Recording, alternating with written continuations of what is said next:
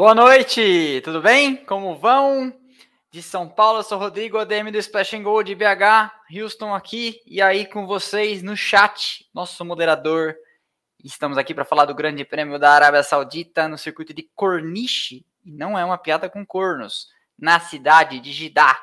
Vamos lá então, Oriente Médio. Vamos lá então.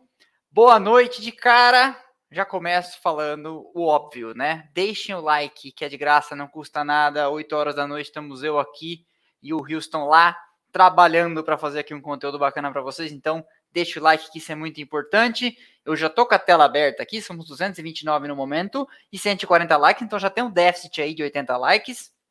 Pisa no acelerador, quanto mais like vem, mais o algoritmo entende que tem alguém aqui fazendo um trabalho bacana e comentando com vocês de algo que vocês gostam. Então, isso é bastante importante, tá? A gente pede like por causa disso. O algoritmo precisa entender de alguma forma que vocês estão aqui e que estão gostando. Se estiver gostando, né? Mas enfim. De saída, eu agradeço aos mais de 500 assinantes do canal. Aviso a quem não sabe: a gente sorteia brindes aqui para os nossos assinantes. Então, no botão aderir ou seja membro, você concorre aos brindes que a gente sempre que tem sorteia aqui. Hoje sortearemos dois livros da editora Gulliver, cortesia deles, é, o Gerder Trabi do Flávio Gomes e os quase heróis do Rodrigo Matar já estão sorteados. O Houston já está com o nome que eu mandei aqui na mensagem interna para ele. A gente anuncia no final e anunciar e, e, e sortearemos esses livros em todos os meses do ano até o final do ano. Parceria da Gulliver. Quiser comprar livros da Gulliver, tem o um link deles aqui embaixo na descrição. E você compra durante todo o mês de março com 50% e quem sabe em algum momento aí, não muito distante, tenhamos um livro também desse que vos fala no catálogo deles. Só tem gente fera lá, Rodrigo Matar, Américo Teixeira Júnior, o Flávio Gomes, enfim, só gente figuraça que entende muito de Fórmula 1. Agora que eles estariam começando a receber uns picaretas aí como eu. Mas enfim, então é isso. Agradeço aos mais de 500 assinantes do canal que fazem isso aqui possível. É, nosso plano já completou um ano, foi em janeiro do ano passado, fevereiro, se não me engano, que eu criei. E estamos aí. Nessa semana fui despachar a. Vocês viram que já não está aqui, né? A Ferrari do nosso amigo Igor Teixeira. Despachei, levei lá 7 quilos de Lego para ele, uma caixa com 70 por 29 por 30, tive que preencher lá, então eu lembro de cabeça. Foi despachada já, deve estar tá chegando para ele logo, e hoje então a gente sorteia aqui os livros e pretendo ter outros brindes para sortear para vocês também, tá? Também está aqui embaixo na descrição o link do canal de cortes, que já tem 3.500 e tantos inscritos, ele é tipo um filhote do Splash Go, chama Slash, que Slash é fatia, né? E por lá saem amanhã os cortes desta live aqui. Então vocês acham que quando acaba a live eu vou tomar uma, vou descansar? Nada, eu continuo aqui trabalhando e aí eu ah, extraio o áudio, solto o podcast para todo mundo poder ouvir amanhã indo para o trabalho, porque tem muita gente das antigas aqui, antes até do YouTube, que nos ouve no formato podcast, então eu publico as lives lá para eles em apreço aos matusas que estão aqui com a gente desde o começo, e eu vou lá e sento e faço os cortes da live para sair amanhã. Saem às 11 saem às 17. Eu e o Houston implementamos uma novidade aqui de Superchat, que é se você tem um negócio, um serviço, uma empresa, quer anunciar, acha que o nosso público conversa com o teu público, quer anunciar aqui, manda um Superchat de 75 reais para cima, ele vai separar, vai me avisar aqui no nosso áudio Houston barra Marlene Matos, e aí eu faço aqui a leitura, não sendo ilegal, não sendo imoral, não dá para prometer que não engordando, porque a gente, se você tiver uma hamburgueria, a gente vai anunciar aqui sem perdão. Beleza? Então vamos lá. O circuito de Corniche está na Fórmula 1, fez sua terceira aparição, né? 2021, 2022, 2023. É o circuito de rua mais veloz do calendário e possivelmente, provavelmente, do mundo. E é o segundo circuito com a maior média horária da Fórmula 1, uma pista de rua. Só perde para Monza, que aí também é covardia, né? Monza tem altíssimas velocidades, é quase inteira o tempo da volta ali, flat só tem aquelas chicanes e as variantes e as de lesmo lá em cima e o resto é pé no fundo, pé cravado. E aí os árabes construíram lá nos seus com seus petrodólares um circuito de altíssima velocidade nas ruas. Algum dia eu poderei contar uma história do meu oblíquo envolvimento com a construção dessa pista. Eu tenho uma história dessas para contar, acho que nem o Houston sabe. Mas um dia, quem sabe, eu poderei contar. é, a pessoa que já me disse, ó, talvez em algum momento aí você possa contar essa história, porque eu tive uma participaçãozinha que acabou nem se efetivando em algo mais concreto, mas um dia eu quero poder contar essa história. Ninguém sabe disso, nem os assinantes, nem o Houston, acho que minha namorada, minha namorada sabe. E ela está assistindo, tipo, ah, o que ele está fazendo? Mas não falei nada, nada demais, fique tranquila, ok? Então vamos continuar aqui. Durante a semana eu sempre passo aqui rapidamente sobre o que, que aconteceu, sobre o noticiário, sobre o que a gente teve aí e que eu falei na sexta, que eu eh, no, no vídeo de quinta, que eu falei no vídeo de sexta. Então a gente fala aqui também. Max Verstappen chegou a ser dúvida, né, para esse final de semana e realmente acho que essa pode ser aquela semana. Eu, eu falo sempre minha namorada que tem dias. Vocês já sentiram isso? Tem dias que parece que é melhor encerrar o dia. Né? Tem dias que parece que é melhor acabar o dia, voltar para casa antes que algo pior aconteça. Então, o Verstappen chegou em segundo hoje, ele não pode nem reclamar, né? Mas é, não parece que essa semana, para um cara tão acostumado a conquistas e tudo dando tão certo na vida, tá guiando o melhor carro, não pode falar essas coisas, né? Mas, mas é o melhor carro.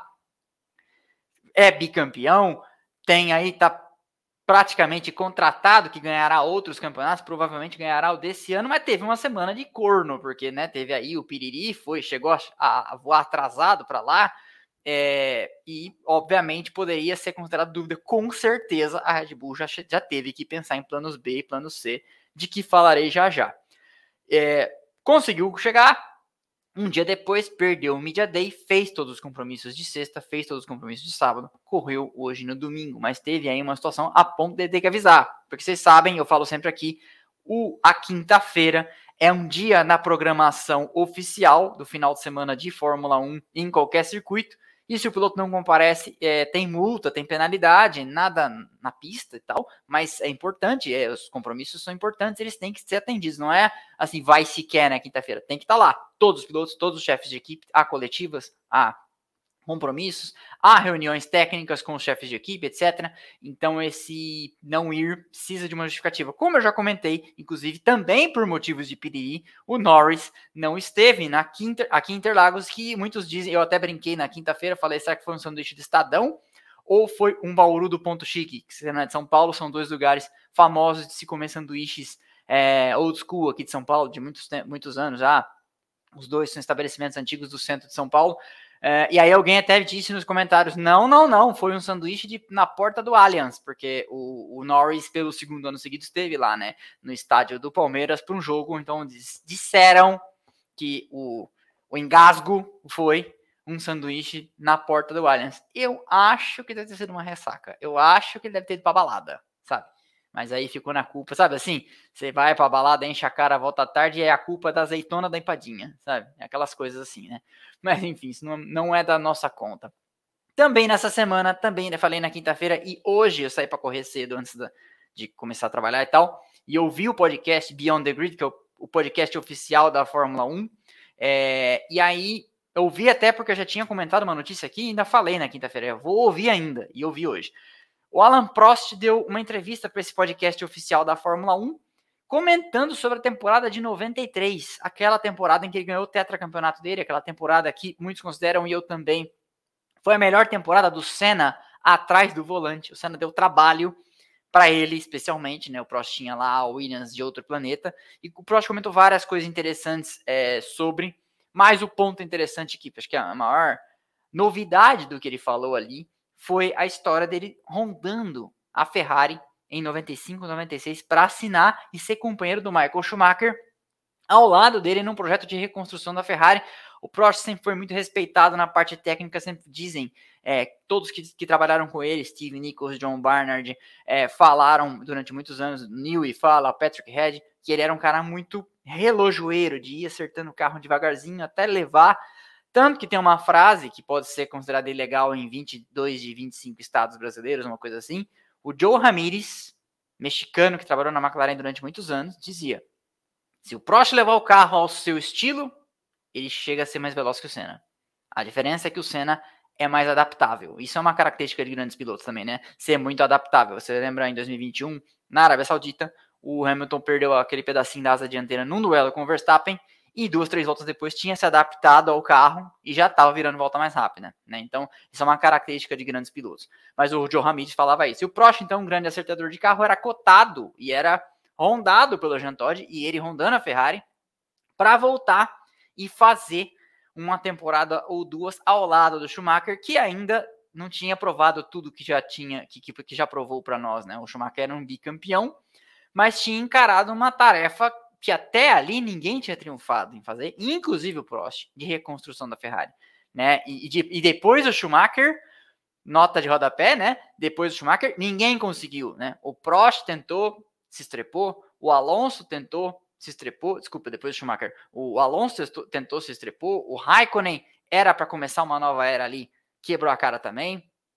Estamos aí com o Leclerc, o Vettel, né? Então, assim, vários caras bons, vários caras relevantes, né? Multicampeões. O Alonso tem dois, o Vettel tem quatro, o Leclerc não tem nenhum, né? Mas, enfim, o Prost era esse cara é, da reconstrução e foi, e foi tragado, né?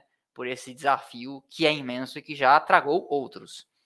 Muito interessante o podcast. Se você quiser ouvir, recomendo. Se não, tem alguns uh, Ctrl-C, Ctrl-V legendadores aí que vão acabar deixando isso disponível para você em algum lugar.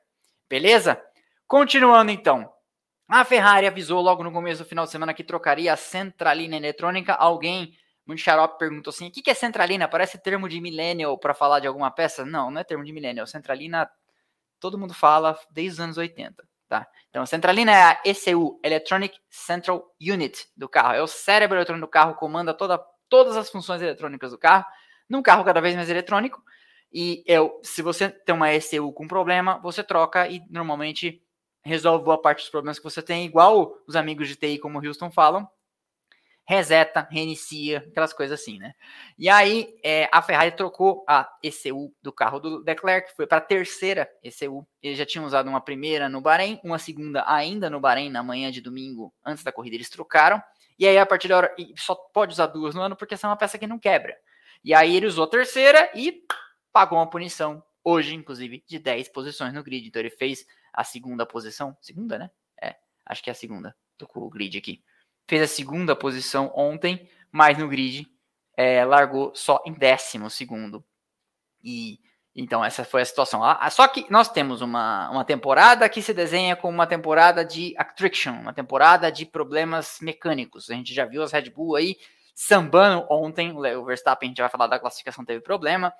Trocaram o câmbio do, dele, trocaram o câmbio do Pérez. Então, nós temos aí problemas mecânicos que podem acabar definindo algumas coisas mais para frente. Eu vi uma, uma coisa aqui. Vamos lá. 560 pessoas, aqui já para mim é 592, 366 likes. Então, por favor, né? Dá um déficit aí já de 230, já subiu. Eu começo a reclamar, já vai, já acelera. Vamos lá, vamos lá. Não, não, vou, não vou avançar no assunto enquanto a gente não chegar em 450 likes. Estamos com 607 no momento. Vai, aperta o pé do acelerador aí. Audiência, por favor. Estamos aqui trabalhando para vocês numa noite de domingo 400, para mim aqui aparece 407 no momento, 422. Isso aí.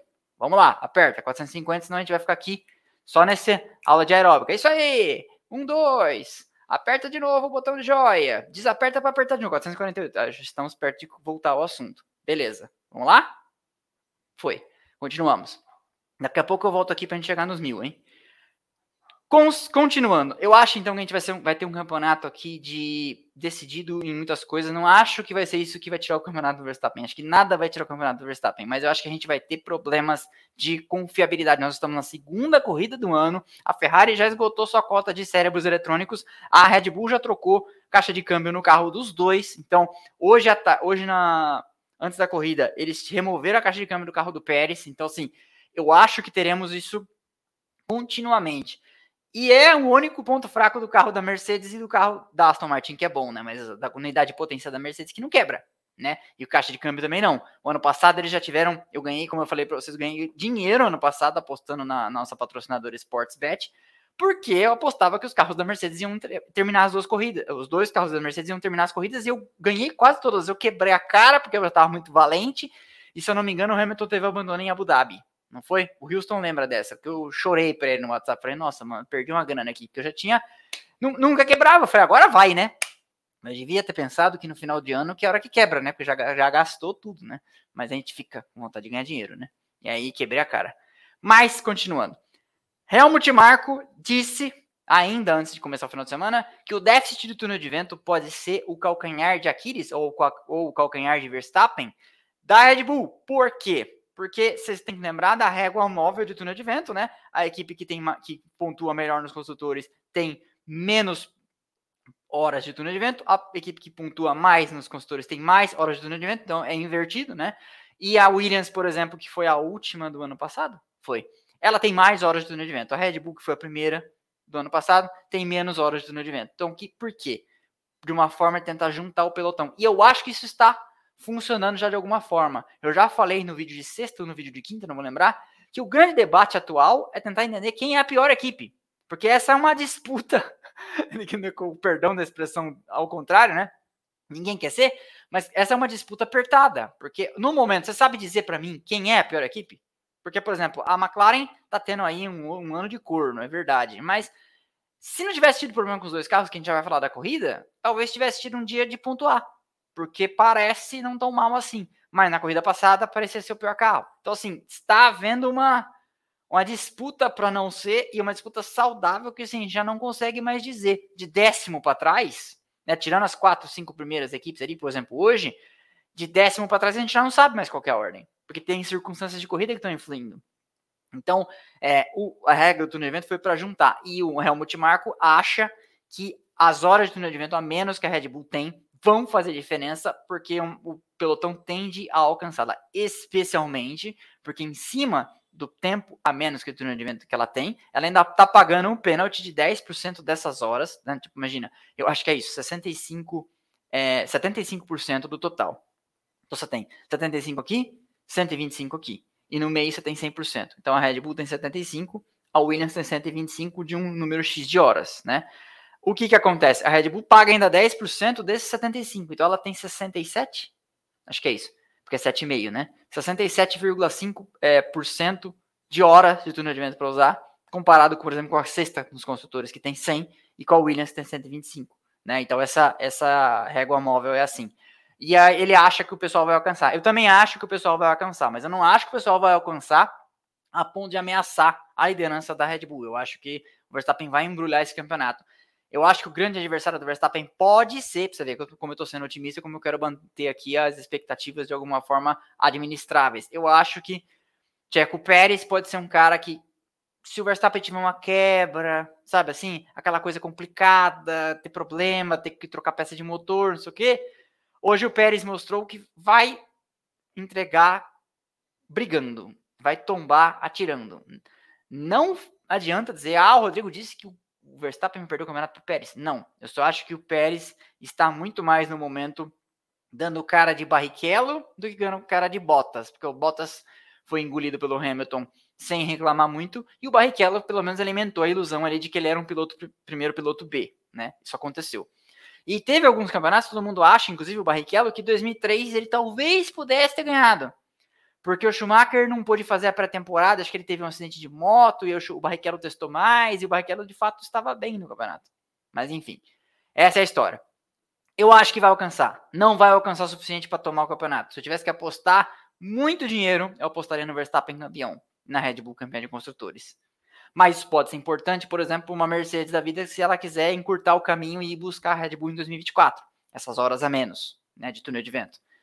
Então é por aí que, que eu acho que a coisa vai. Tá? Falando em Mercedes, o Toto Wolff disse que em cinco ou seis corridas o carro da Mercedes será bem diferente e será mais parecido com os carros das demais.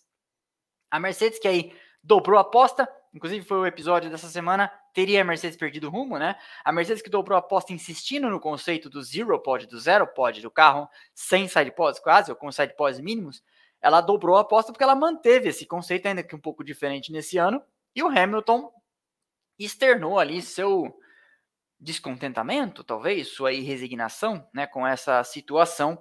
E a gente vai ver aí o que, que acontece. Eu acho que vai ser lá para Imola que a Mercedes deve aparecer com um carro B ou com um carro atualizado, pelo menos, né? Talvez não inteiramente refeito, etc. Mas foi o que ele disse que eles devem migrar para algo mais parecido com o carro, dos outros. O que, que isso significa? Não sei. O SidePod Zero era o vilão da história?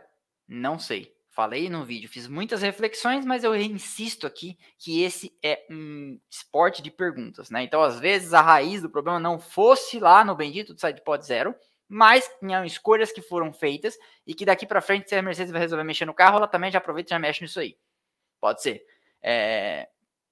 Não tenho nenhum pudor em dizer não sei, porque quem diz que sabe essas coisas é muito picareta, tá? A não ser que esteja trabalhando dentro da equipe.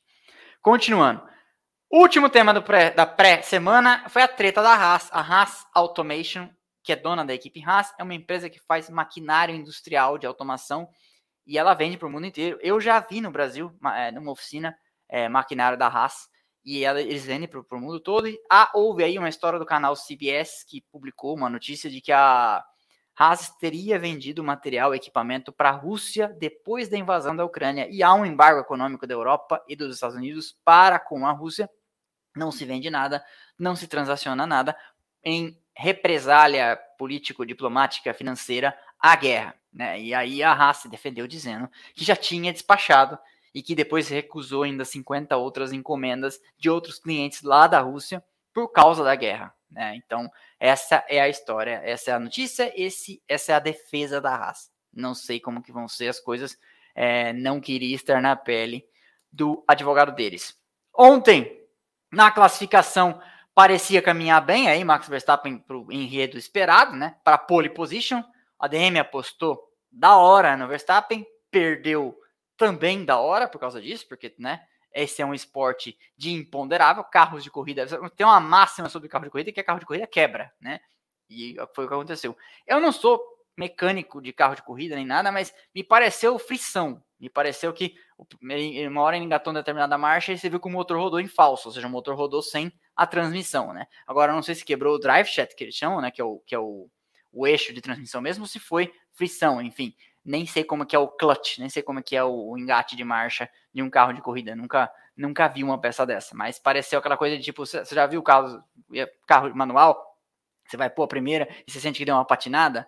Pareceu que não estava mais transmitindo a potência como depois a gente viu, né? Problema de frição. Várias pessoas falaram, e, e faz algum sentido, quando faz sentido eu falo, é, que eles estão economizando em peso em tudo.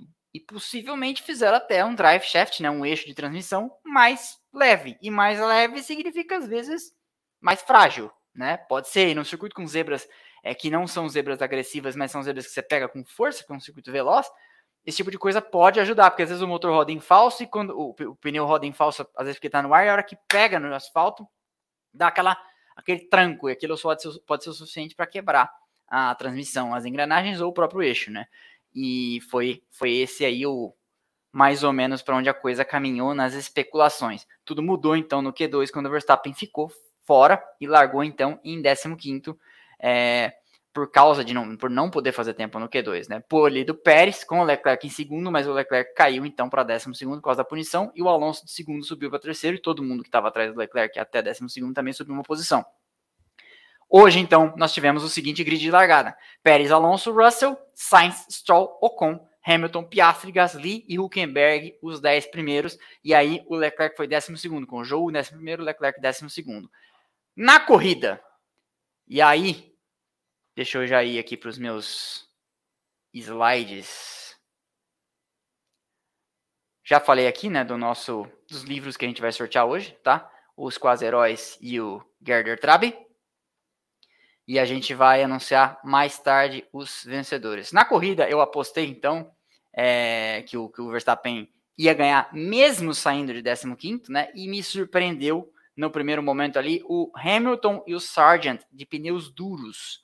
É, eu estou preparando um novo episódio sobre estratégia em que a gente vai falar com mais solidez, mais robustez de dados sobre como são feitas as estratégias. Até tem o, o Wallace que faz para mim as thumbs, está trabalhando num motion graphics bacana para a gente deixar tudo mais didático. Mas é o que acontece.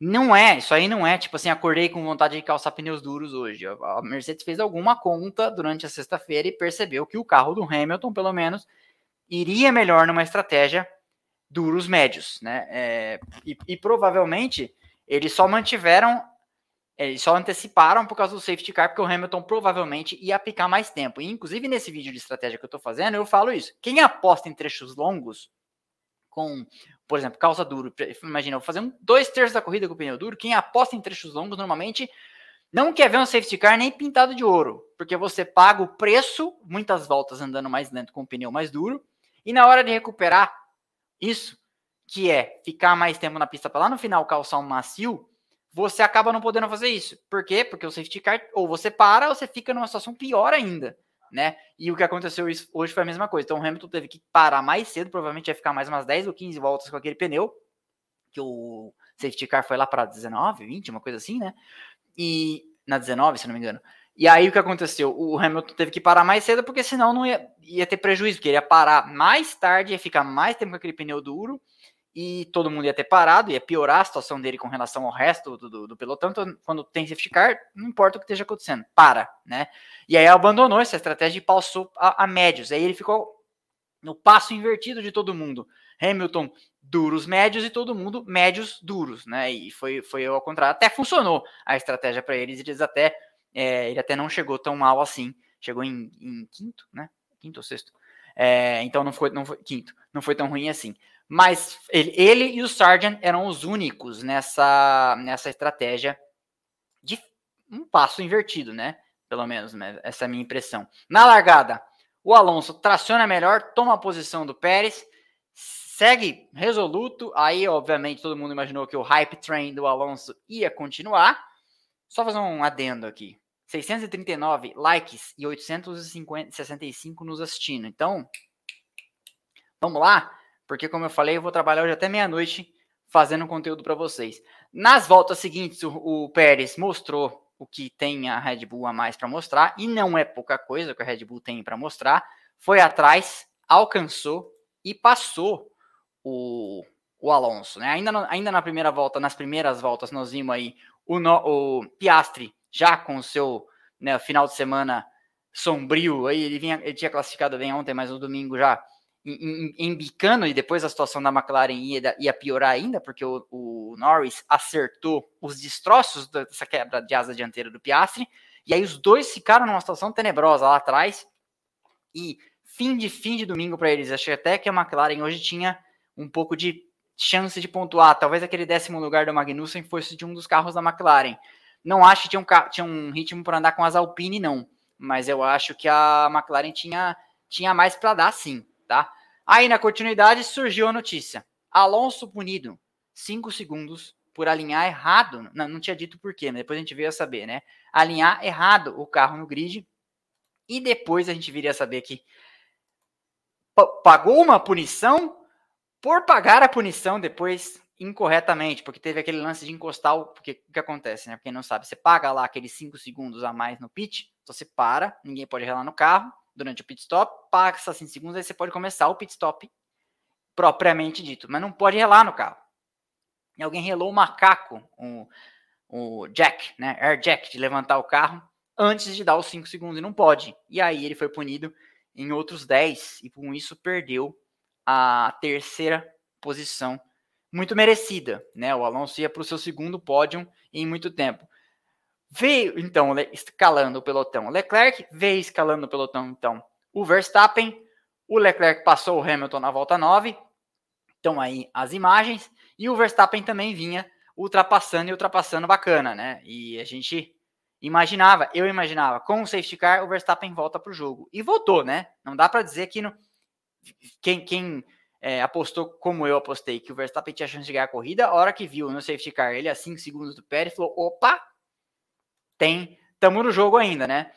Nessas voltas iniciais, o Alonso fez uma coisa muito inteligente e, e aqui eu não vi isso em lugar nenhum. Vou falar um raciocínio meu.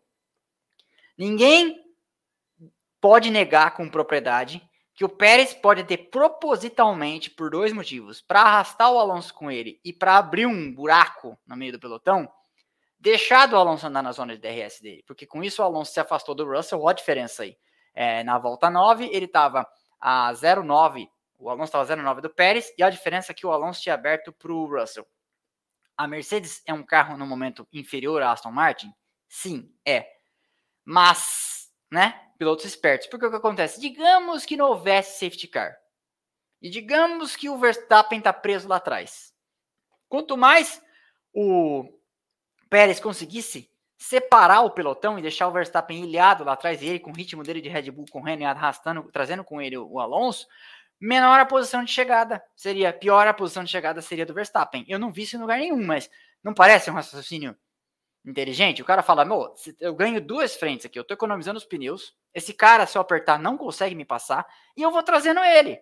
Quem, isso me lembrou muito uma história que eu vi o Roberto Moreno falando numa entrevista, em que numa corrida de Fórmula 3, eu acho, ele e o cara da frente foram fazendo isso, um trocando vácuo. Um liderava cinco voltas, outro liderava cinco voltas, um liderava cinco voltas, outro liderava cinco voltas. Com isso, eles iam economizando. O de trás economizava combustível, o da frente ia abrindo caminho e gerando vácuo, e no isso, com isso eles iam se afastando do cara que estava em terceiro e meio que transformaram a corrida numa briga particular deles. O pessoal faz muito isso na NASCAR também, né? Então, não sei, me, me, me, me pareceu um raciocínio plausível. E funcionou, né? Até certa medida. Você vê que ele tinha conseguido separar razoavelmente aí o pelotão. Vocês concordam com esse meu raciocínio? Manda aí na, na caixa de comentários. Fazer um pit stop.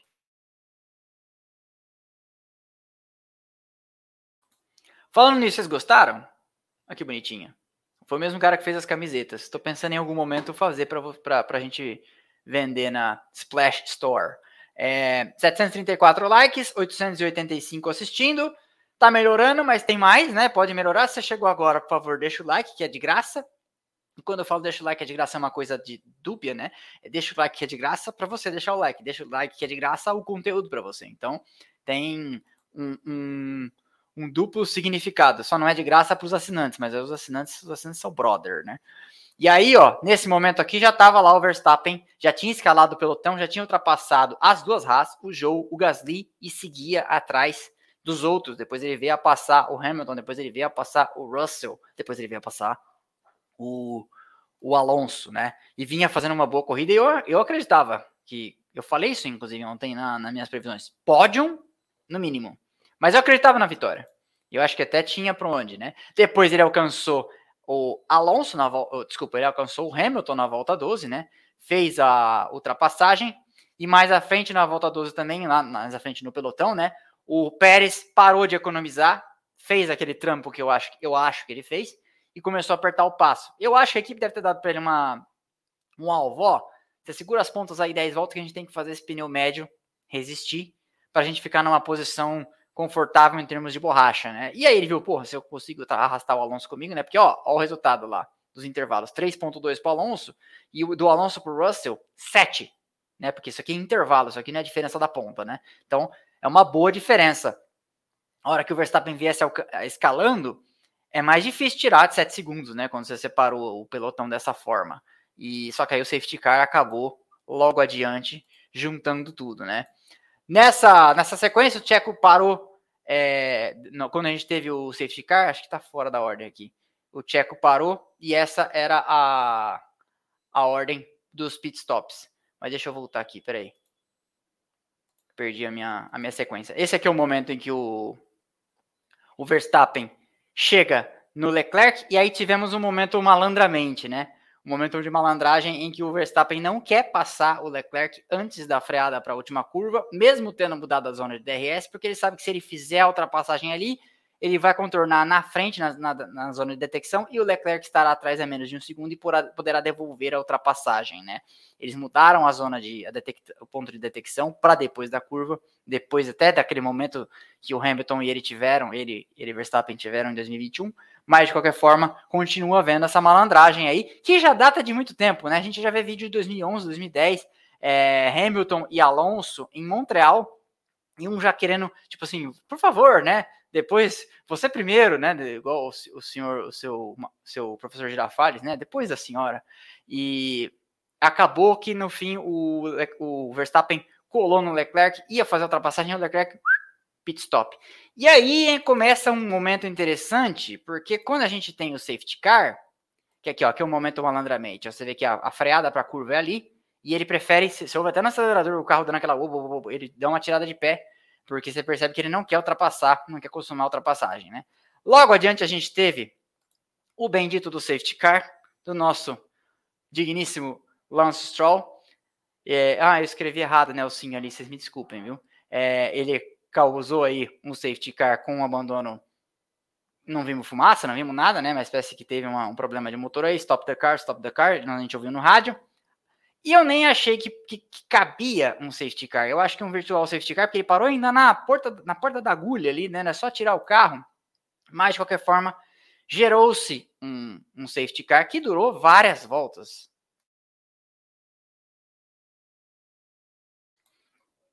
Durou várias voltas, é o que eu achei também bastante desnecessário. Desnecessário o safety car, desnecessário essa demora toda, porque a hora que ele parou o carro, é só empurrar, dá um, um safety car virtual ali de 50 segundos, é só o tempo de empurrar e beleza.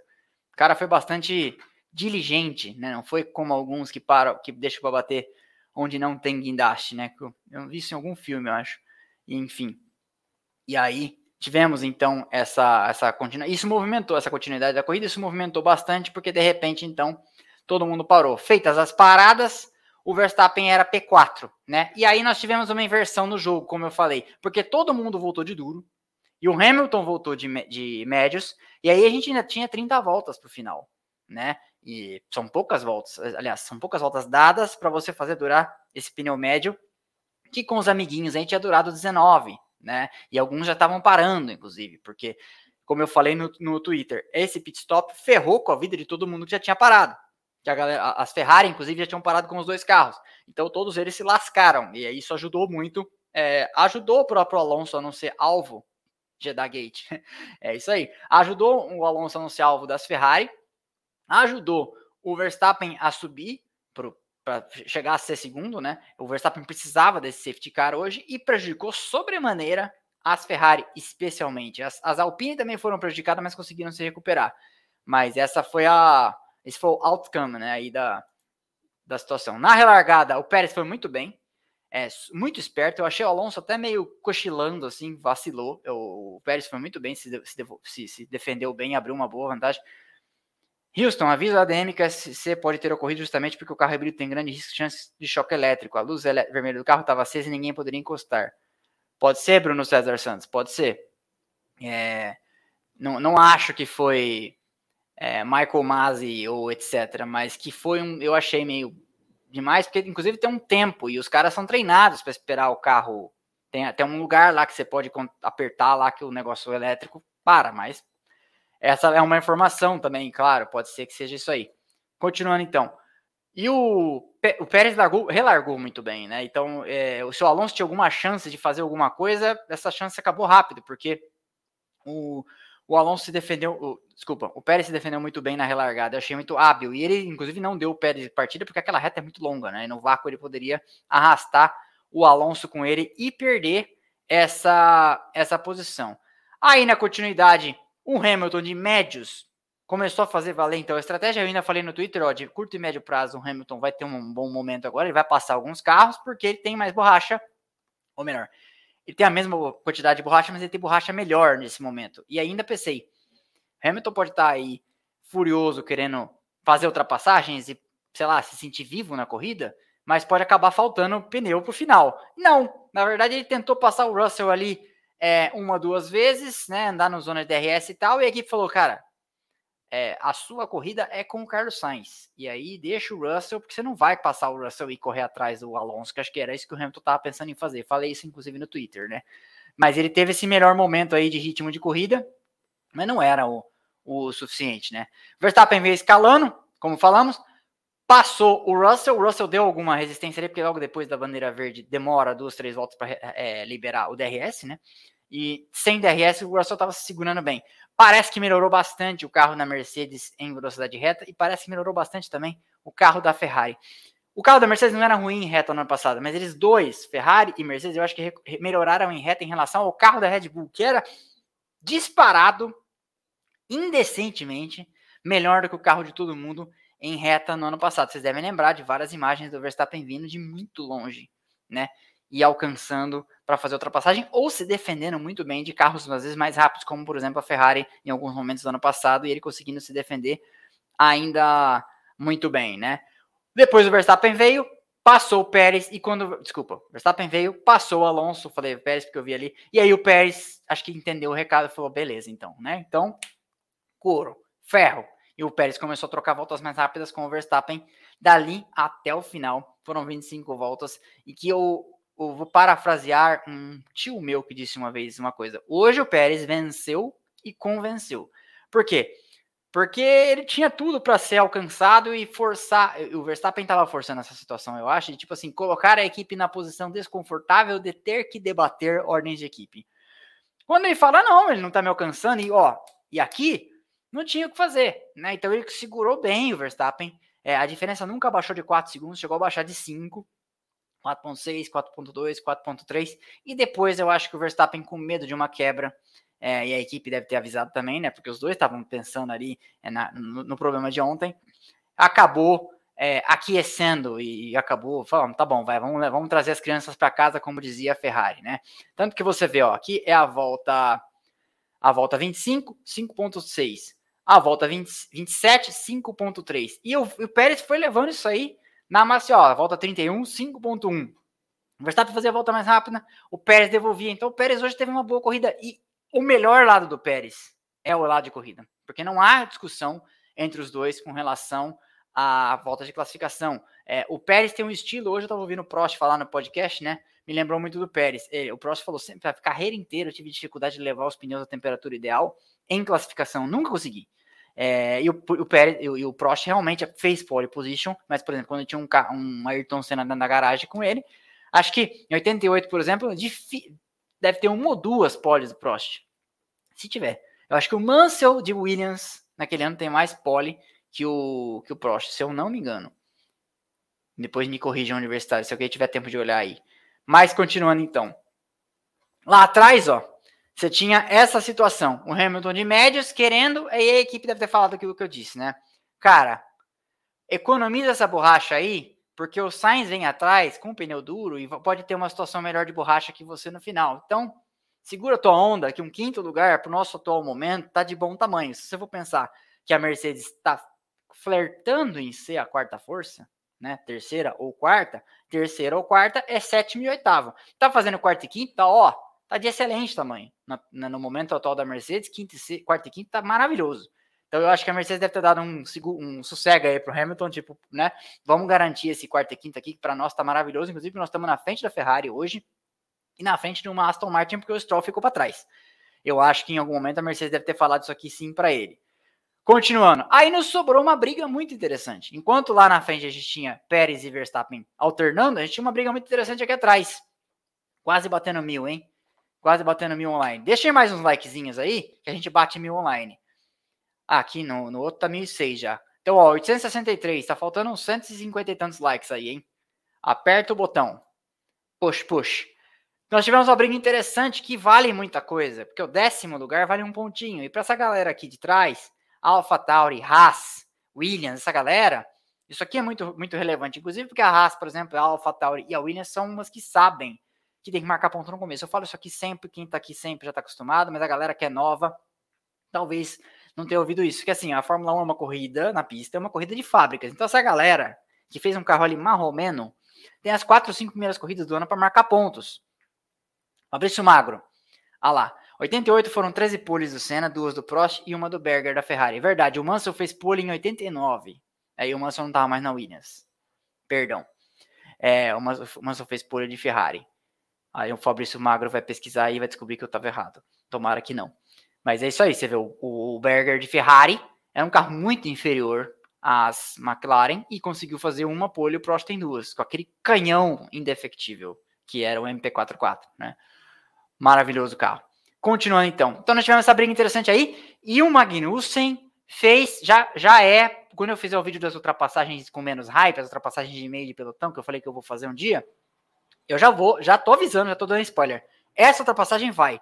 Foi uma belíssima ultrapassagem. Nesse momento aqui o Tsunoda tá se defendendo, mas em, em um momento ali da, nessa mesma curva, no momento mais adiante na corrida, o Tsunoda toma um passão do Magnussen de jeito a travada e tudo, foi uma bela ultrapassagem, aquelas coisas assim, não tocaram sinos, não tocou o tema da vitória, blá blá, nem nada, mas foi um belo momento de racers. Magnussen é um cara veloz, Sunoda tá mostrando uma maturidade que tá me surpreendendo, tá andando mais que o De Vries, andou mais que o De Vries na semana passada, retrasada, andou mais que o De Vries esse final de semana, tava na zona de pontos, então tô surpreso. Eu acho que alguém deve ter falado pro Tsunoda, queridão, queridão, nós vamos de Ford a partir de 2026.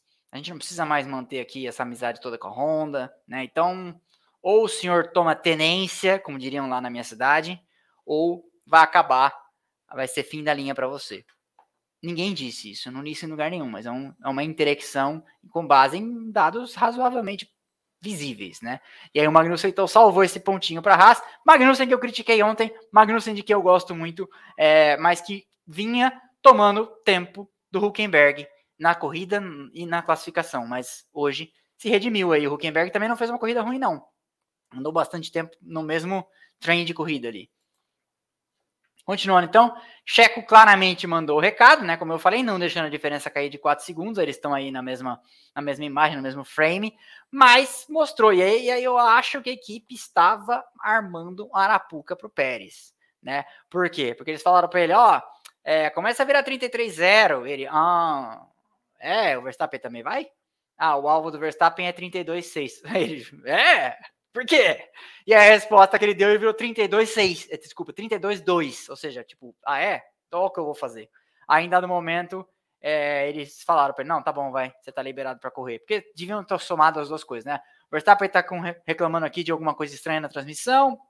Já quebramos ontem com ele. Vamos falar para ele sossegar e vão deixar o Pérez apertar o passo aí e ganhar, porque também era aquela coisa, né? O cara domina o final de semana inteiro, isso aqui ia ser mais ou menos uma coisa da Áustria, né? É, é cedo no campeonato para fazer uma coisa dessas, é cedo para ordem de equipe, a gente tem o melhor carro, é patente que a gente vai ganhar. Kratog, Kratog, Kratog falou, Pérez percebeu o Arapuca, percebeu, macaco velho. Não tem tonto nesse esporte. No esporte de elite, qualquer esporte, esporte elite de qualquer esporte, os 20 melhores não tem otário. A gente fala aqui do, Latifi, a gente fala aqui do Mazepin de brincadeira, mas eu sempre digo, se a gente for andar com eles de kart na Granja Viana, numa corrida de 20 voltas, a gente vai tomar três voltas de cada um deles, tá? Então não tem otário, é todo mundo que chega lá é vencedor nas suas categorias até chegar lá. Ah, mas tem dinheiro, não importa, não, não, dinheiro não compra velocidade. E aí o Pérez percebeu o Arapuca se armando pro lado dele, se defendeu, desceu o pau. E é uma coisa que, por exemplo, outro dia ficaram bravos que eu falei que o Bottas, que o Berger era um Bottas piorado, e era, porque o Bottas ofereceu resistência em determinados finais de semana ao Hamilton. O Mark Webber ofereceu resistência em determinados finais de semana ao Vettel. O Barrichello ofereceu resistência em determinados finais de semana ao Schumacher. O Berger nunca ofereceu uma resistência desse nível ao Senna.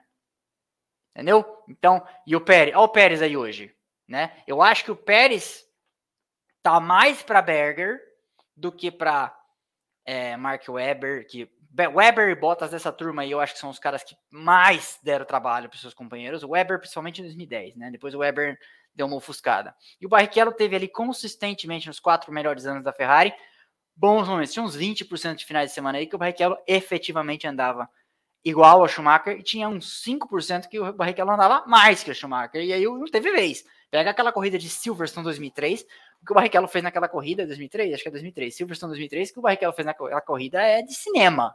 É uma coisa inacreditável. Aquela corrida que o Cristiano da Mata liderou 17, 16 voltas. Mas o Pérez percebeu o Arapuca, então. E aí, só concluindo, então, lá atrás as McLaren resolveram arrumar para a cabeça, tá? Ano passado quem fazia essas legendas acho que era o Houston. Agora sou eu, tá? Então vocês estão percebendo aí a, a minha mudança, o meu conteúdo malandro é, falando besteira também nas legendas. Igual eu faço nos vídeos de quinta e sexta-feira, que vocês perceberam, tem camadas de humor, né? Eu falo besteira até nas, nas legendas, que é, eu acho que é divertido a gente inserir camadas de conteúdo. Porque não vale absolutamente nada essas duas McLaren fazendo isso. Podia dar pre prejuízo, podia estragar, nós estamos numa era de teto de gás. Mas um rela no outro, bate, entorta um chassi. Para quê? Para quê? Isso aí é puro ego, sabe? É o Norris e o Piastri um querendo fazer xixi no poste do outro, porque eles são uma dupla de pilotos, são na segunda corrida, eles querem mostrar um pro outro quem que é o veloz, né? Mas se eu sou o, o dono da equipe, eu já entrava no rádio e falava, parou, pediu para parar, parou, porque isso aqui para dar uma cagada, meu, carro de corrida, não tem, não tem como falar, não, tá tudo certo. Mas enfim, Vitória, então, de Sérgio Checo Pérez. 50 voltas, uma vitória merecida. Tava lá Red Bull na mureta, né? Lutou o final de semana inteiro, tava lá. Porque é isso aí que acontece. Quando o cara é segundo piloto, se ele quer ter alguma chance de disputar o campeonato, ele tem que estar presente quando a sorte não sorri para o outro. Foi o que ele fez. Foi o que ele fez ontem na classificação, foi o que ele fez hoje na corrida. Me lembra, por exemplo, a primeira vitória do Massa, que eu estava lá em 2006 no Brasil. O Massa, fe... o Massa fez a pole. O Schumacher tinha chances matemáticas de ser campeão. E o Alonso era o favorito. Que, que o Massa fez? Largou na frente e couro. Schumacher teve problema com aquele pneu cortado. Schumacher já vinha de trás, teve problema na classificação no sábado. Veio escalando o pelotão. Em algum momento, a Ferrari ia falar pro, pro, pro Massa, queridão, alivia. E o Massa ia ter que aliviar, porque se o, o Schumacher alcançasse e passasse o Alonso e fosse, e de repente era uma combinação matemática que o Alonso tinha que ficar razoavelmente para trás. Mas você tem que estar tá ali na situação, exatamente, tem que estar tá na boca, né? Então o que, que o Massa fez? A hora que o Schumacher teve aquele pneu cortado, que perdeu quase uma volta, o, o perdeu uma volta, inclusive, o Massa falou: Ah, é? Agora não podem falar nada, agora o cara não tá nem na mesma volta. E a gente via o Schumacher uma volta atrás e o Massa na frente dele. O Massa estava se defendendo de um cara uma volta atrás. E couro. A gente, aí no setor G a gente viu os dois passando junto e você via que o, o Massa estava disputando com o Schumacher, andando. Falou: enquanto eu andar no ritmo desse cara, enquanto eu tiver uma volta, uma volta na frente dele, a Ferrari não vai poder falar nada para mim. Né? E foi o que aconteceu. E a mesma coisa aqui. O Pérez tem que estar na, estar na situação em que aconteceu alguma coisa, tô lá para ganhar. Ganhou. Ele tem que torcer agora para o Verstappen ter quebras e ele não ter. É o mesmo carro, é difícil isso e tem que estar tá lá.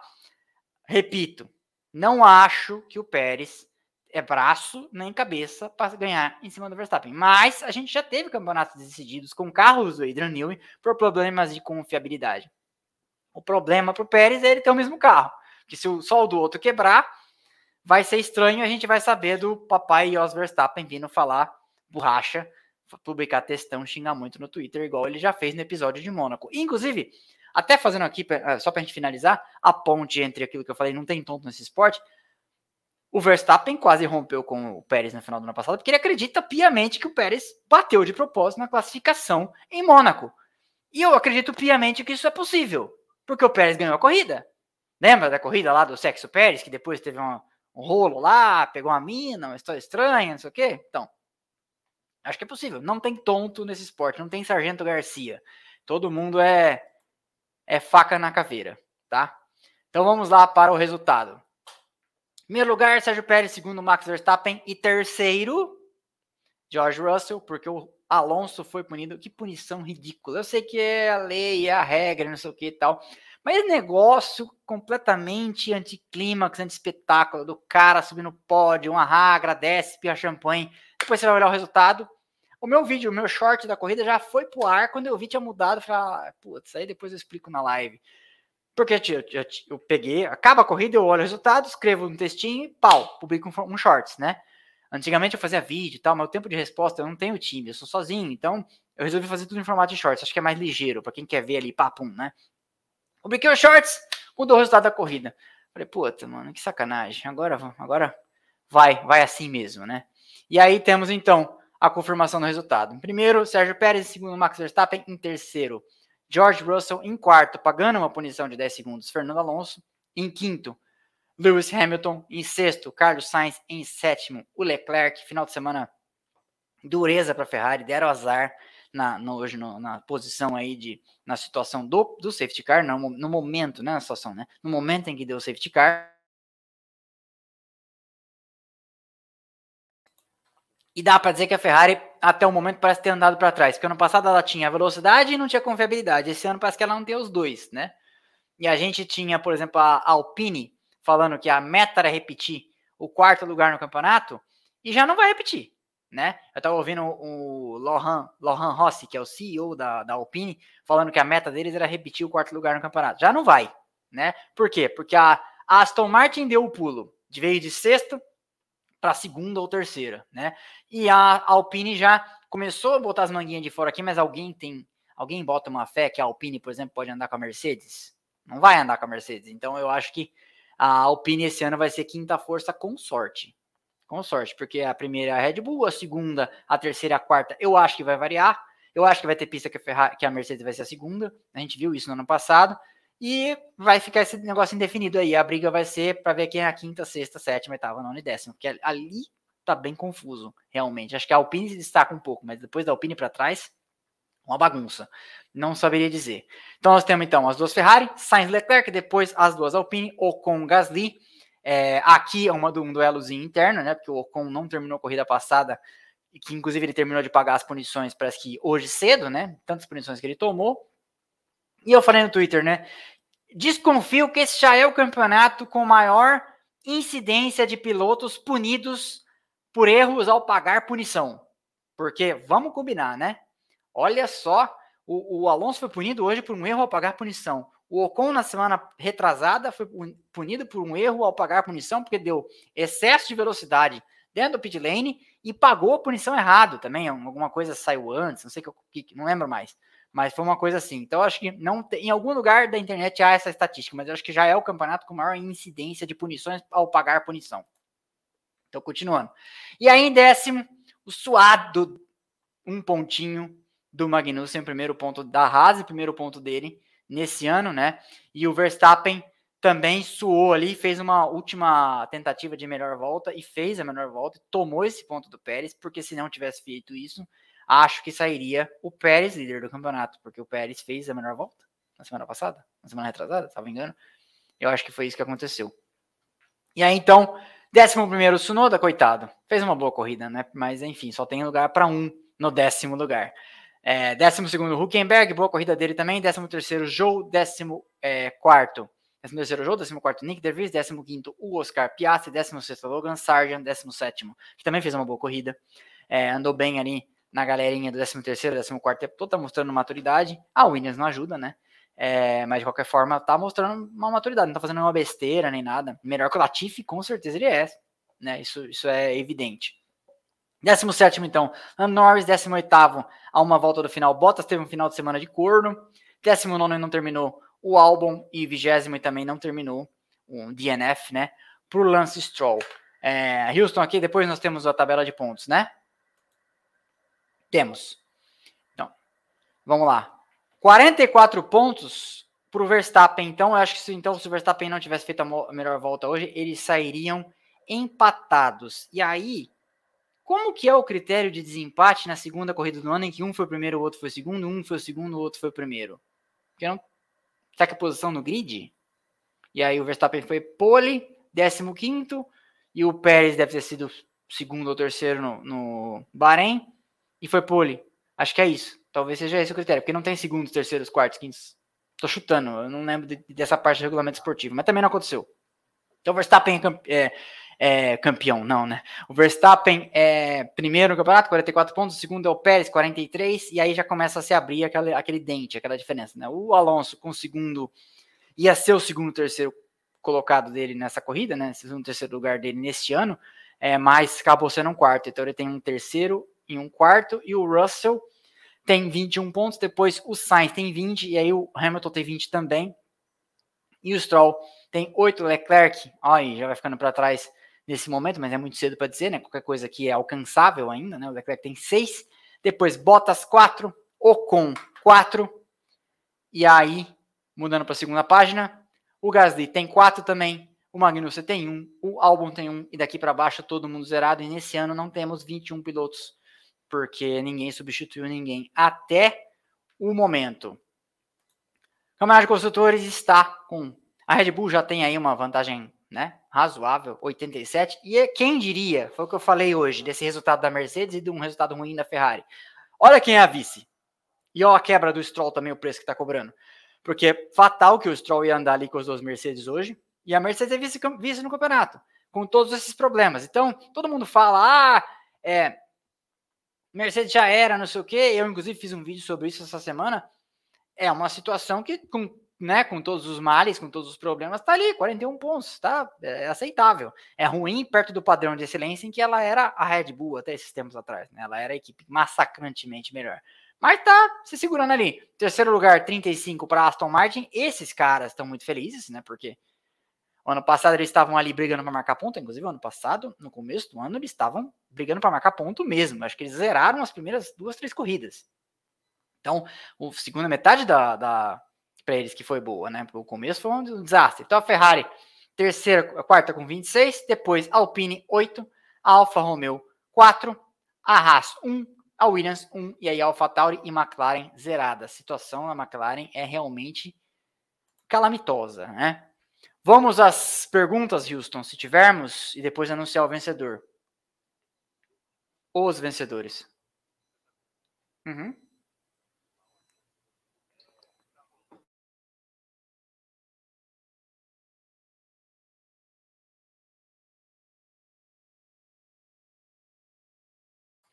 Tá, eu vou dizer exatamente o que você disse, inclusive que você disse que não dá para falar ainda. É, estão dizendo na caixa de comentários, é, porque você tem que entender que a hora que eu começo a fazer o roteiro aqui, eu já não olho mais, né? Que o Alonso teria sido restituído do terceiro lugar. Bom, tudo bem, ninguém vai perder nem ganhar o campeonato por isso. É, mas o, o Houston diligentemente foi consultar as fontes oficiais e foi ver se foi restituída a posição do Alonso no site da Fórmula 1. Aparentemente não foi, e eu estou com o Twitter aberto aqui. Vamos procurar pela palavra Alonso. De repente, temos uma notícia de algum canal. 34 minutos atrás, Fernando, Fernando Alonso postou centésimo pódio com a equipe. Mas eu não sei se isso é uma pirraça, porque, né, vindo do Alonso. É, quatro minutos atrás, Fernando Alonso, first podium, Malaysian Grand Prix. Breaking. Três horas atrás, o último post da Fórmula 1 sobre o Alonso é que a punição foi dada. Então, essa é a informação da fonte mais acreditada, vamos dizer assim, com mais, né, a Fórmula 1. Se voltar em algum momento, vocês me perdoem, ninguém vai, não vai mudar o preço do pão também, tá? É, essa, essa é a história. Manda lá, Houston, vamos pro superchat aqui. Hum.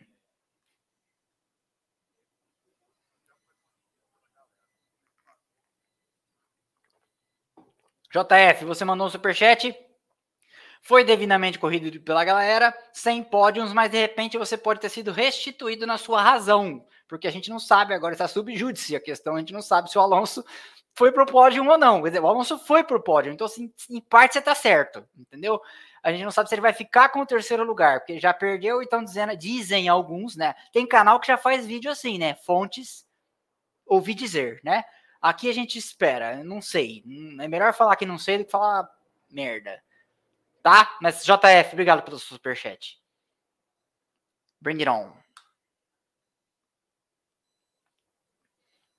Adilson Neves, não chora DM, tu, foi, não foi, não tu não foi o único que apostou no Max. Foi no final de semana para esquecer, na próxima corrida tem mais. Não vinha sendo o final de semana para esquecer. No treino livre 1, treino livre 2, treino livre 3. Nossa, eu ganhei dinheiro. Mas aí, né? Esse é o problema, né? Aí você fala, agora agora eu vou pagar dívida externa com isso aqui, né? Não. E aí, quebrei a cara. Porque ninguém pode me culpar. Eu tava apostando na coisa, estava, inclusive, tava pagando pouco. Por quê? Porque é o Verstappen na pole, né? Tivesse eu apostado no Pérez, hoje não tinha nem live, entendeu? Eu já tinha, tava no Caribe já, nessa, nessa altura. Mas, enfim, não aconteceu. Choramos. Fábio P. Boa noite, Rodrigo. Meu avô quer saber dos Pachecos sobre a punição do Alonso. Grande abraço. Meu avô quer... Meu avô quer saber dos Pachecos sobre a punição do Alonso. Não entendi. Fábio P, um abraço. Obrigado pelos seus 27,90. A gente te ama, mas não entendemos muito bem a sua pergunta. Júlio César Mauro, a polêmica da punição do Alonso foi o melhor evento da corrida. Bernoulli como steward, né? Não é steward, é tão lento quanto o piloto, 30 voltinhas de lerdeza. É, eu acho uma tremenda de uma babaquice. Eu acho que punições têm que ser aplicadas no curso da corrida, a não ser que seja uma coisa técnica bizarra, tipo a medição da rebimboca da parafuseta. Sabe? Punição desportiva é aquela coisa, tinha que ter prazo prescricional ou preclusivo, puta. Não vou lembrar qual que é a a expressão certa, o decadencial, galera do direito, Fabrício Magro é do direito. É preclusivo decadencial ou intercorrente ou a puta que eu pariu, o cara, galera do direito vai saber, quem não é do direito são os tipos de prazo lá, né? É, aplicar a punição antes da bandeirada. O que eu quero ver na bandeirada no pódio é o que tem que ser real. E aí não aplicou, tem que ter prazo também para direção de prova tá? Isso eu acho realmente que a gente tem que aprender com os americanos. Não é, é completamente antiproduto o cara subir no pódio e depois falar, ai, não, não foi. Porra, coisa chata. ADM, hashtag ADM Pistola. José Diogo Forte. A cara do Russell quando a Mara avisou ele que foi P3 foi muito da hora, mas ele mesmo falou que o Alonso merecia P3. É, você disse tudo. O Alonso merecia P3. E eu vi a cara do Russell também no TikTok da Band, acho.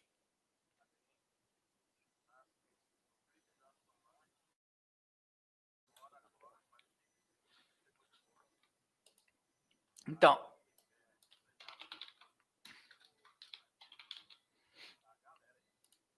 Tá, então tá bom. Então, é, ó, um minuto atrás, estagiário, querido estagiário da Fórmula 1, de acordo com vários jornalistas espanhóis, a, é, mas, jornalista espanhol é foda, né? De acordo com, com mas, estagiário, mas estagiário eu acredito nele. De acordo com vários jornalistas espanhóis, a FIA anula a punição novamente no P3. Então, quem assume a terceira posição é o Aécio. Não, brincadeira, é o Fernando Alonso. A DM está se especializando em besteiras. Stefano de Giorgi, 22 reais. Alonso no, app do Passarinho comemorando seu pódio número 100. Errado não tá. A FIA virou Federação Engraçadinha do Automobilismo, é realmente. Então, aparentemente foi restituído, então, o Alonso ao terceiro lugar. O, o imposto de renda ainda não, porque eu ainda não declarei. Mas, enfim, é isso. Vamos lá. Bora para os membros. Denisito, só para elogiar a DM Houston, que tem o melhor canal de WhatsApp de automobilismo do Brasil. Temos o melhor canal de WhatsApp do automobilismo do Brasil, que você pode fazer parte. Clique no botão aderir ou seja membro nos planos Lawrence Stroll e Paddock Pass. Você, ao virar assinante, já vai ver o link, que é automático, já vai estar lá para você e você vira membro e vem para a caixa você também. Não, brincadeira, vem para o WhatsApp você também. Bruno César Santos, Houston, não esqueça de pedir propaganda para o nosso grupo de WhatsApp e os queridos packs de figurinhas feitos por nós. Exatamente, eu posso te mostrar aqui, não é caô. Tem um pack de figurinhas meu e toda vez que a gente. Toda vez que eu faço alguma graça, ah, mas assim, é ato contínuo, ó, pra você ver que não é mentira, ó. Tá vendo? Olha lá, ó. Várias. Tem um monte. Tem um monte, ó. Vai rolando para baixo. Nossa, tem muita figurinha minha. E aí você faz, você vira, você entra pro grupo de WhatsApp, tem esse benefício aí, entendeu? Você tá perdendo, tá, per, tá comendo bola. Lucas Anata, só para lembrar a galera que punir piloto por erro dele da equipe não é mimimi. É, galera, tá no regulamento esportivo, tá, tá lá escrito qual que é a pena. Não é prejudicar nem ajudar ninguém. Tá na regra. Mas eu só acho que tem que ser anunciado antes da bandeirada. Se você já puder comentar, já deixa. Se já puder comentar aqui, já deixa o meu. Se já puder comentar, já deixa o meu aqui. Alonso com 357 largadas na carreira, coloca o carro fora do colchete na largada na número 358. 20 anos de curso, porra, já diria Capitão Nascimento. Muito bom, muito bem observado. Carlos Henrique Nunes, Alonso 41. De novo?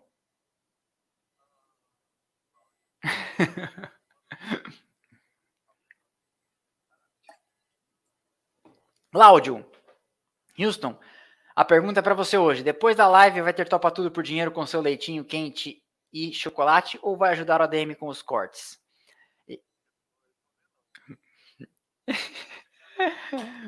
Vai ficar com a quinta emenda. Reserva, é, e no Brasil também tem isso na Constituição. Ele se reserva o direito de não produzir prova contra ele mesmo. Mais um superchat do Stefano de George. Documento que devolve a terceira posição do Alonso. O regulamento esportivo estabelece que a equipe não pode trabalhar num carro durante a punição. E esta foi a alegação da Aston Martin. Tocar com o macaco não é trabalhar. É. Eu, por isso que eu gosto tanto da Fórmula 1, porque acho que eu sou advogado, para mim tudo faz sentido. É uma excelente argumentação essa. Ganharam talvez a posição de volta, né? 1125 online. E 1.100 likes. Já não consigo mais. Quando passa de mil, eu não consigo ver se vocês estão mentindo para mim. Elcio Torres. Rodrigo, você acredita que o mau desempenho da AlphaTauri pode acelerar o processo de venda para alguns dos vários interessados entrar na Fórmula 1? É uma boa pergunta, Elcio Torres. Como diria. eu vou usar o mesmo tom, o mesmo tom de voz do Rony Von. Significa? Significa. É uma boa pergunta. Eu não sei a resposta. Entendeu? Então, assim, é, Há uma conversa de, de, que, pelo menos no médio prazo, a AlphaTauri não estaria ameaçada de venda. Franz Tost deu aquele desmentido lá, né? Mas a gente sabe o quanto a gente pode pagar num desmentido na Fórmula 1. O desmentido é embaçado, né? E tem muita gente interessada em entrar. E do ponto de vista de empresa, da nova administração, da, do grupo Red Bull com o falecimento de Didi Mateschitz, né, de Dietrich Mateschitz, a gente não sabe se justifica mais financeiramente ter duas equipes na Fórmula 1. Eu, eu honestamente nunca entendi, né? Porque lá atrás ele fez isso meio que para quebrar um galho para a Fórmula 1, porque assim, a Jaguar tava querendo sair da Fórmula 1, ele pá, cacifou. A Jordan tava querendo sair da Fórmula 1, ele ah, compra aqui, não, não, e a Minardi saiu também, ele preferiu ficar com a Minardi, né? Então não deu negócio, porque a, a Jordan talvez tenha arrumado o cara, o pessoal da Midland lá, talvez pagasse mais. O fato é que não deu negócio. Então o Mateschitz meio que o Eccleston deveu um favorzão para ele, né? Arrematou duas equipes em vez de uma. Mas eu nunca entendi a lógica de ter duas, né? Porque a exposição é uma só. É, não sei realmente. Então, mas estão dizendo que fica, né? O, o, desmentido oficial. Mas tem muito interessado. Então você tem a Andretti, você tem a Porsche, você tem supostamente aquele grupo indiano e você tem supostamente a Hyundai. Então, não sei, Elcio Torres. Tudo isso para te dizer que não sei, porque eu já tinha dito na primeira frase. Sou enrolado, né? Fábio Henrique Gabriele. Qual foi o problema que ocorreu com o motor da Mercedes do Stroll? Até agora não se sabe. Teve um. Eu vi um, pequeno. Tô coceando o nariz, uma pequena fumacinha em dado momento ali, mas que pode ter sido também bater o assoalho no asfalto, né? É, mas quebrou, acho. Né? A gente vai saber em algum momento. Eu prometo informar em due course.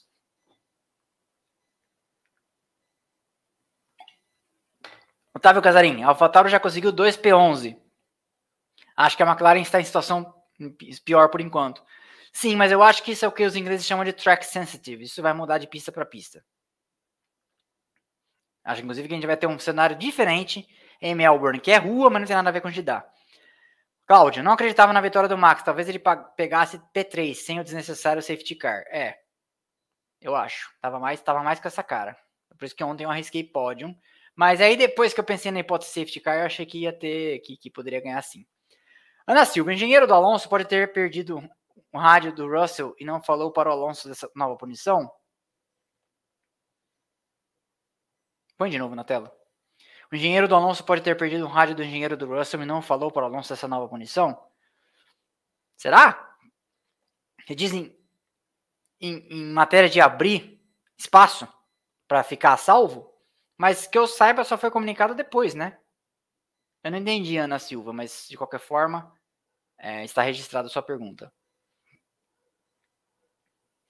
Há portuguesados, vindos do Brasil. ADM, por que tem gente que odeia Lewis Hamilton? Temos que ouvir que ele é um piloto comum com sete títulos. Seria também um sendo piloto comum quando não ganhou? O Vettel ou até o Alonso? Quem faz isso, faz isso sabendo que eu vou me inflamar. Olha, em certa medida, todo piloto que ganhou muito foi questionado em algum momento, se não fosse brasileiro, né? É, o Schumacher foi questionado demais por uma geração inteira de tiozões. O Vettel foi questionado demais por uma geração inteira de tiozões. O Hamilton é questionado demais por uma, uma geração inteira de tiozões. Acontece que, na minha opinião, e é por isso que às vezes eu tenho que ficar tirando os pedregulhos da frente e passo por defensor do Hamilton, é, mas eu procuro tratar os desiguais, porque é desigual. O ódio ao Hamilton é desigual. Então, procuro tratar os desiguais de maneira desigual, na medida de sua desigualdade, para equalizar as coisas, que é, na minha opinião, existe até uma expressão matemática para isso, que é colchete, parênteses, somatória, ódio, 19 outros pilotos, fecha parênteses vezes 5, maior, é, é colchete, né? Acho que é isso. Eu, eu fiz no papel outro dia, funcionava maior que ódio ao Hamilton. A soma do ódio, a soma do ódio dos 19 outros pilotos vezes 5 é menor que o ódio ao Hamilton. E é. Só eu vejo esses absurdos. Se vocês quiserem, passeiem lá pela caixa de comentários que as pessoas escrevem, tá? É, existe ódio, porque uma coisa é assim, ah, o, Ham, o Vettel, ah, o Vettel, ah, chorão, ah, isso, aquilo, blá, blá, blá. hoje muita gente gosta dele, né? Schumacher, ah, correu sozinho, não, não, não. hoje muita gente reconhece a importância do Schumacher. Com relação ao Hamilton, é desproporcional. Eu tô, te digo isso, que estou numa posição aqui de, que tenho uma amostragem e sei o que eu leio, tá? E Já entrei em outros grupos de WhatsApp por aí para divulgar o meu canal e não consigo ficar por causa do nível das coisas que se escreve com relação ao Hamilton.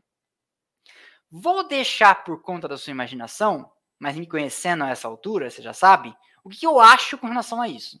O jurídico, também conhecido como eu, no mundo, no, no metaverso, no mundo bizarro, me disse para não falar sabe? Mas vocês já podem entender, me conhecendo, conhecendo meu senso crítico, o que, que eu acho disso, tá? Mas, enfim, deixo a livre a interpretação. Mas na minha opinião e na minha. Não importa o que eu acho, importa o que eu sei a essa altura. Eu tenho base de amostragem do canal, faz um milhão e meio de acessos por mês. Tem chove comentário aqui todo vídeo, legal, acho maravilhoso isso. As pessoas odeiam mais o Hamilton do que odiaram qualquer outro piloto até agora. Sintomático. Sintomático que tenha ganhado tanto, sintomático de uma série de outras coisas que aí eu não vou falar, tá? Sintomático. Continuando.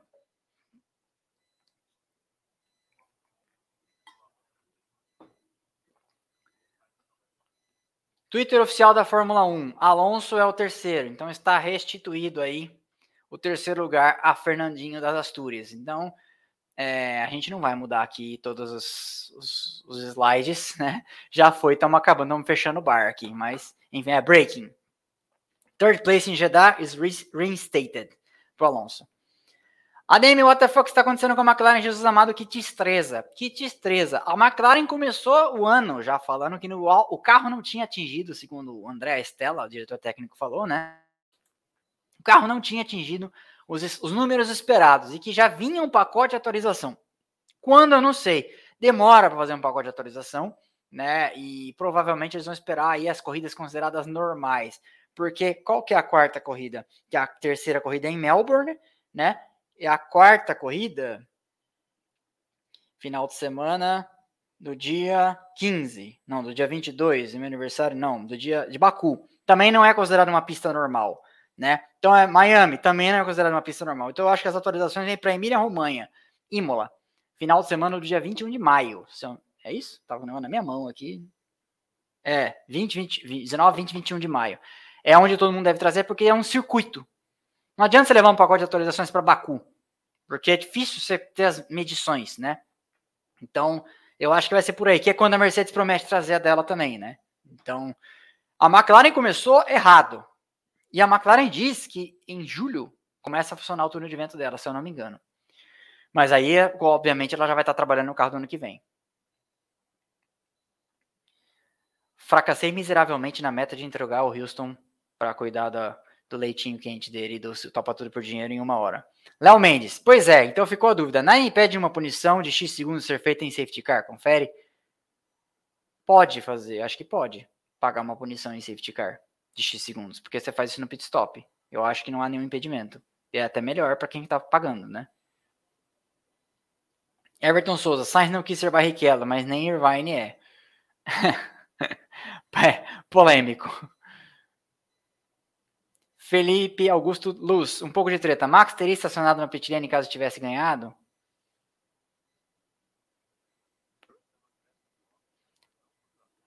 Ah, é? Por quê? Tá, puta.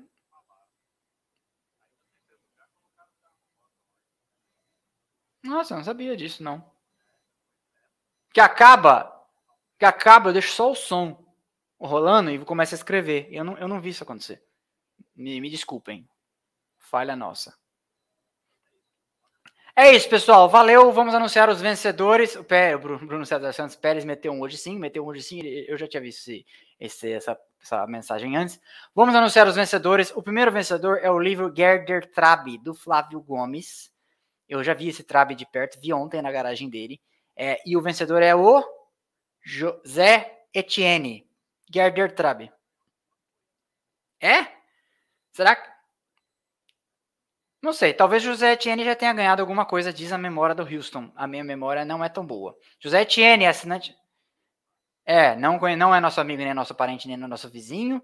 É, paga igual aos outros. José Etienne assinante do canal, você ganhou o livro Gerder Trabe. Entre em contato, você, o seu representante legal. Eu sempre falei isso brincadeira, mas por favor, não, não, não me venha com procuração, hein? É, José Etienne, entre em contato comigo por Instagram. Se você tiver do Paddock Pass ou do Lawrence Stroll, é, pelo, pelo WhatsApp lá, direto, ou no grupo, você chama. No Instagram, no TikTok, no Twitter, no e-mail do canal, etc. Entre em contato para a gente poder mandar para você os seus livros, porque vai vir, é, vou ter que passar seu endereço direto para a editora Gulliver. O livro vem direto de lá, não está nem aqui o livro. E o vencedor do livro é, Os Quase Heróis, do meu xará querido Rodrigo Matar, é o Zelito, ou Zelito Valadão, ganhou o livro Os Quase Heróis. Esse eu ainda não li, mas ouvi dizer que é muito bom. Matar sabe tudo, né? Eu li já o das pequenas, o Saudosas, não tá aqui. Saudosas pequenas. Tá aqui, tá aqui, ó. Ai, tá lá atrás, peraí. Esse aqui eu li, é da editora Gulliver, o link para comprar com desconto, inclusive esse aqui, que é um belo um tijolo, tem bastante coisa aqui, é, do Rodrigo Matar, tá aqui embaixo. Paga, compra com 50% de desconto nesse mês de março, beleza? Então é isso, Elito Valadão, mesma coisa, entre em contato com a gente pelo seu, pelos nossos canais aí, pelo direct do Twitter, pelo direct do Instagram, por e-mail, pelo, pelo WhatsApp do canal, se você for assinante Paddock Pass ou Lawrence você já tá lá dentro, ou se não tiver, entra. E é isso, Elito Faladão ganhou os quase heróis, beleza? Seguinte, amanhã eu vou pedir autorização, mas amanhã eu vou fazer uma participação num outro canal. Muito bacana. E se eu souber, se eu puder, eu vou pedir autorização pro, pro dono do canal, logo mais. Dono do canal não, mas o host lá. E se ele me liberar, eu aviso no, no WhatsApp eu aviso na comunidade. Sabe aquela comunidade do YouTube? Onde tem um. Eu posto um monte de coisa lá? Lá eu vou avisar, eu vou deixar o link para vocês assistirem tá bom? Vai ser uma participação interessante num canal interessante. Acho que vai ser legal. Amanhã, depois do almoço. Beleza? Então é isso, pessoal. Obrigado a todos que vieram. Terça-feira tem episódio, quarta-feira tem pequenas grandes histórias. Sim. E se der tempo, eu faço um Equipes que Amamos pro domingo. Se não, outro react, tá? Porque tá corrida a coisa aqui. Mas de qualquer forma, obrigado a todos. É por volta das 12 ou 13? É por aí. É por volta das 12 ou 13. Eu vou, eu vou pôr as informações necessárias para todo mundo conseguir assistir é, no tempo necessário, no tempo certo, tá? Talvez algumas horas antes, mas eu vou fazer isso, tá bom? Obrigado a todos, um abraço. Deixem um like que é de graça, deixem um like que é de graça. E daqui a pouco isso aqui estará nas plataformas de podcast e os cortes amanhã, 11 da manhã e 17 horas. Obrigado a todo mundo que veio. Boa noite, boa noite domingo, valeu. Comam suas pizzas, seus sanduíches. Um abraço. Tchau, tchau.